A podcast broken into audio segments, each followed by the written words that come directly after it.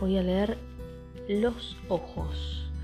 Es un cuento de Guillermo Estrella que está extraído de 35 cuentos breves argentinos.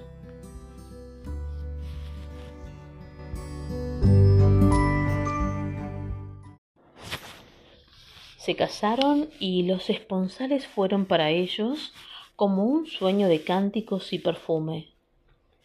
Luego entró la muerte en la casa y el hombre quedó yerto. La viuda deliró de dolor. Todos los detalles del velorio rivalizaban por señalarle la magnitud de su pérdida.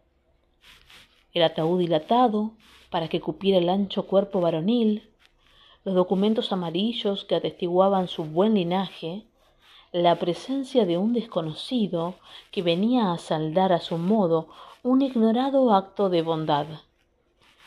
Las amigas acudieron en masa. Venían llorando, sobreexcitadas desde el zaguán por el ambiente tétrico de la pompa mortuoria. La pobre Julia, clamaban, y entraban en montón de negro a las habitaciones.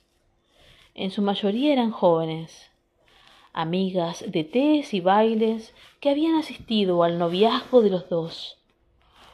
Una que otra tras de taponarse los ojos con el pañuelo, permanecía con la mirada perdida, religiosamente quieta.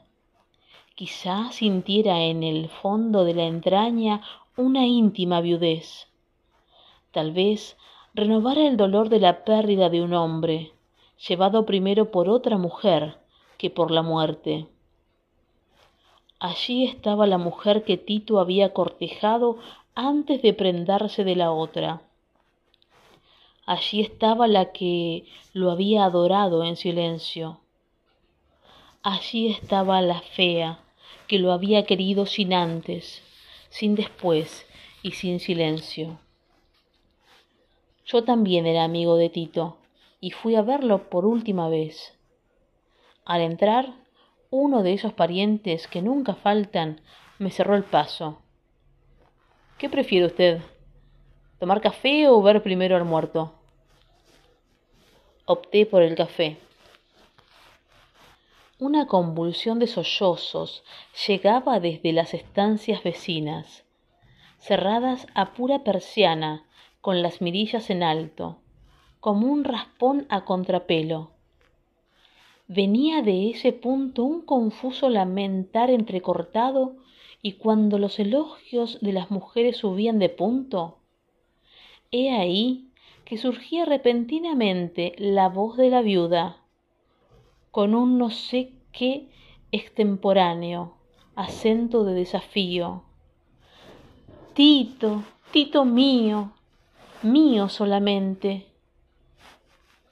Supuse que se disponían a dirigirse a la pieza mortuoria y quise evitar el encuentro. Siempre he odiado el espectáculo de las mujeres llorando.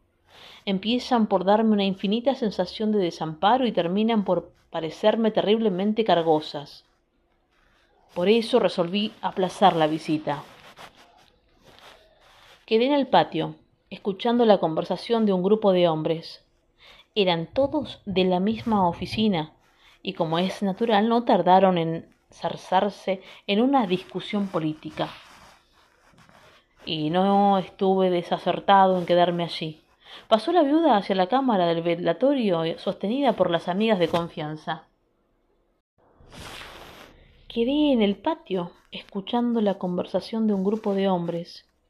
Eran todos de la misma oficina, y como es natural no tardaron en enzarzarse en una discusión política, y no estuve desacertado en quedarme allí.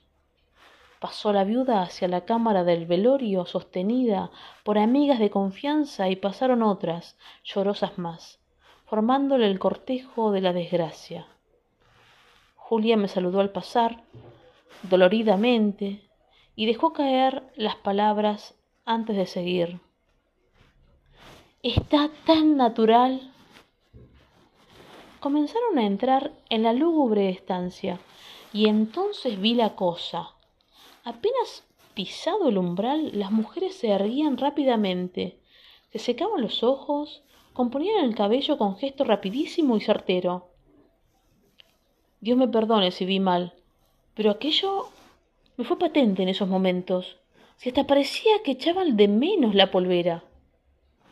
Algo se escandalizó dentro de mí mismo. ¿Sería posible, Dios mío, que las mujeres tuvieran que componerse hasta para ver a un hombre muerto? Llegué bruscamente a la estancia. Pasé por entre el grupo de mujeres y me arrimé al ataúd. Al mirar hacia adentro, un detalle me proporcionó la clave de la insensata frivolidad femenina.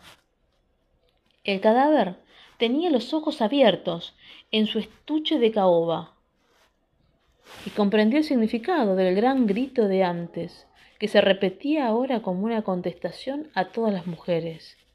El grito que tenía un extraño, fantástico, excluyente acento de desafío. Mío, solamente mío. Allí había algo más que una pena.